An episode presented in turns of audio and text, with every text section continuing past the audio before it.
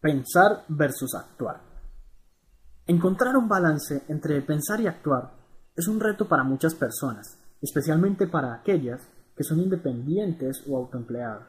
¿Qué tanto tiempo deberías invertir pensando versus actuando? Todo el tiempo escuchamos consejos acerca de la creación de planes para la acción, lo que implica que una colección cuidadosa de pensamientos debería gobernar toda acción. Pero entonces también está la presión de hacerlo ya, que nos exige acción inmediata, todo el tiempo, y sobre todo en estos tiempos tan cambiantes de hoy. ¿Cómo saber cuándo pensar versus cuándo actuar? ¿Cuál es el punto de equilibrio entre la acción impulsiva y el pensamiento retardante? Parece claro que se requiere un buen balance de ambos, especialmente cuando se tiene un negocio propio, ambos son importantes. Un problema común que surge entre los emprendedores es el de cuestionarse si en determinado momento uno está pensando o actuando más de la cuenta. Por ejemplo, cuando uno realiza muchos planes y toma poca acción, o cuando actúa muy impulsivamente sin pensar o sin planear todo antes de empezar. Sin embargo, el problema tiende a ceder ante un pequeño cambio de perspectiva, uno que nos permita ver el actuar y el pensar como básicamente mucho más similares que diferentes. Uno de ellos es acción física y el otro acción mental. Personalmente creo que el desbalance entre el pensamiento y la acción en sí mismo es un síntoma de incongruencia interna mucho mayor. Piensas que debes lograr dicho balance cuando ambas cosas te llevan por caminos distintos. Piensas en una dirección, pero actúas en otra.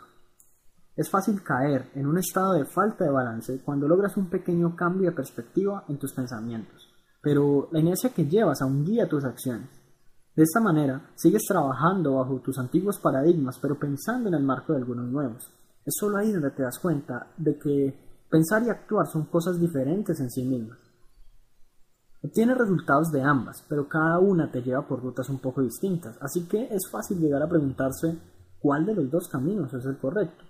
Parece un conflicto entre pensamiento y acción, pero cuando se analiza profundamente, se da uno cuenta de que realmente es un conflicto entre dos paradigmas, el antiguo y el reciente. Creo que el caso más común sería cuando tus pensamientos te llevan por nuevas sendas, pero tus acciones están arraigadas bajo los viejos hábitos, aunque también podría ser justo lo contrario, donde te empiezas a comportar de una manera diferente, pero tus ideas y pensamientos te detienen por miedo al cambio.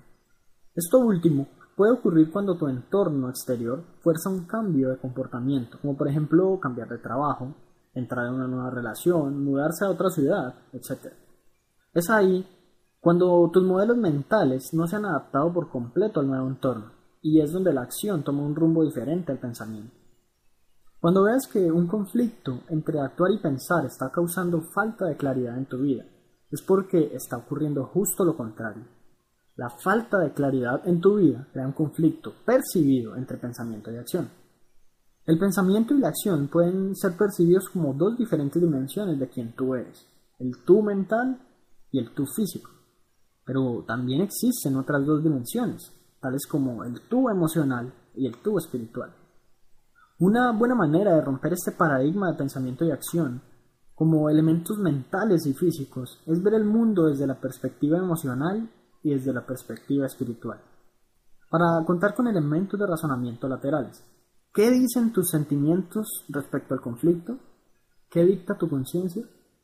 Cuando unes estas cuatro dimensiones y recolectas información importante de todas ellas, la física, la mental, la emocional y la espiritual, cuentas con una visión más generalizada del problema, tomando cuatro puntos de vista en vez de solo dos. Finalmente, esto es lo que te permite agudizar tu visión para llegar a una solución en donde todos los elementos de tu ser congruentemente apunten en la misma dirección. Y esto te permite trascender el problema original por completo. Como dijo Albert Einstein, no se pueden resolver los problemas usando el mismo tipo de pensamiento que se usa cuando ellos mismos se crean. El problema percibido con el pensamiento y la acción no puede ser solucionado bajo el mismo paradigma de pensar versus actuar con el que nos creamos. Debes retroceder un paso y tomar diferentes perspectivas, cuerpo, mente, corazón y alma, y solo así vendrán las soluciones completas. Y entonces vamos a ver un ejemplo concreto para entender esto más fácilmente. Ya sé que muchos estarán pensando que todo este tema es un poco complejo de digerir, para lo cual he decidido explicar todo con un ejemplo de la vida real. Supongamos que tienes tu propio negocio, piensas y planeas cómo hacer crecer dicho negocio. Esto parece una buena idea, pues disfrutas administrar el negocio, al menos en su estado actual, y sería genial poder aumentar tus ingresos. Hacer crecer tu negocio parece una gran idea. Sientes que tienes las habilidades necesarias para hacerlo.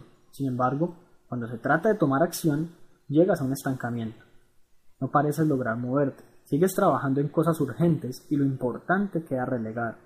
Así que podrías pensar que tus planes estuvieron mal hechos y vuelves al confort del pensamiento y la planeación de nuevo. Como es obvio, vuelve a ocurrir exactamente lo mismo y empiezas a pensar en planear y quizás te encuentres en un punto donde tus planes no te lleven a ningún lado y sean una excusa para no actuar. Tu pensamiento se convierte en una espiral que finalmente afecta tu productividad. Te empiezas a preguntar por qué no estás tomando las acciones necesarias para hacer crecer tu negocio cuando éstas lucen también en papel. ¿Qué es lo que te detiene? A nivel de pensamiento y la acción, es imposible resolver el problema. Simplemente estarás estancado de por vida. Podrías sentir que de vez en cuando tienes un día productivo, pero no contarás con la motivación necesaria para que tu fuerza de voluntad te permita tomar acción de forma fluida cada día, sintiéndote bien por ello. Así que, ¿cuál es la solución? Es hora de consultar a las dos partes de ti que han intentado hablar pero que no han sido escuchadas. Empecemos con las emociones. Honestamente, ¿cómo te sientes con el hecho de hacer crecer tu negocio? Es posible que existan sentimientos mezclados allí. Quizás sientes que sería genial tener un negocio más grande, pero quizás también parezca un poco difuso el hecho de que se requerirá más esfuerzo y tendrás más responsabilidades encima, lo que te hace sentir mal de alguna manera u otra y te detiene para tomar acción. Tus sentimientos verifican que internamente no eres congruente, no estás comprometido al 100% con la idea de hacer crecer tu negocio porque una parte de ti dice que no quiere realmente hacerlo. Consultar a tus sentimientos y emociones te da más evidencia de que algo anda mal pero no te da una solución directa. Hora de consultar con la parte espiritual. No necesariamente hablamos de Dios ni de la religión, incluso los ateos cuentan con su yo espiritual. Ahora bien, procede a consultar con tu espíritu, tu conciencia y tus creencias más profundas y sagradas. Esta es la parte más calmada de ti mismo.